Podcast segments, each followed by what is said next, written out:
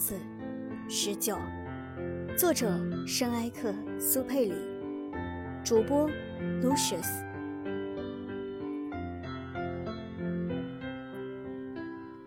国王说道：“如果我命令一个将军，像一只蝴蝶那样从这朵花飞到那朵花，或者命令他写一个悲剧剧本，或者变成一只海鸟，而如果这位将军接到命令不执行的话，那么是他不对，还是我不对呢？那当然是您的不对。”小王子肯定地回答。一点也不错，国王接着说：“向每个人提出的要求，应该是他们所能做到的。权威首先应该建立在理性的基础上。如果命令你的老百姓去投海，他们非起来革命不可。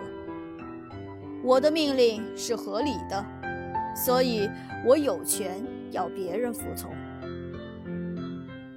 那么。”我提出的日落呢？小王子一旦提出一个问题，他是不会忘记这个问题的。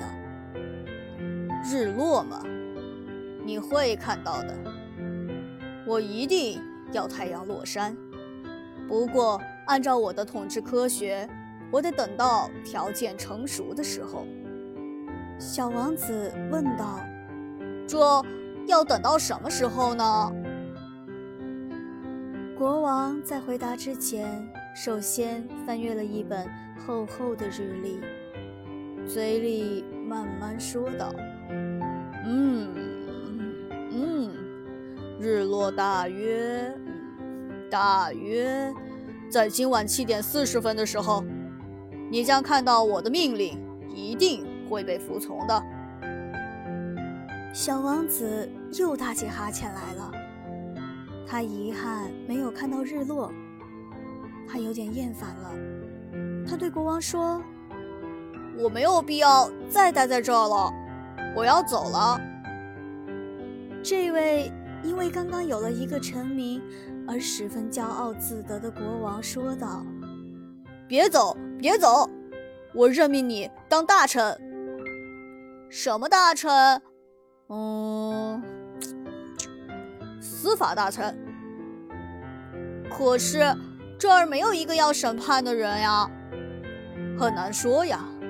国王说道：“我很老了，我这地方又小，没有放銮驾的地方。另外，一走路我就累，因此我还没有巡视过我的王国呢。”哦，可是。我已经看过了呀，小王子说道，并探身朝星球的那一侧看了看，那边也没有一个人。那么，你就审判你自己呀。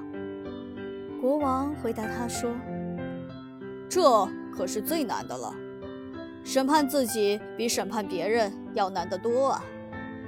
你要是能审判好自己。”你就是一个真正有才智的人，我吗？随便在什么地方，我都可以审夺自己，我没有必要留在这里。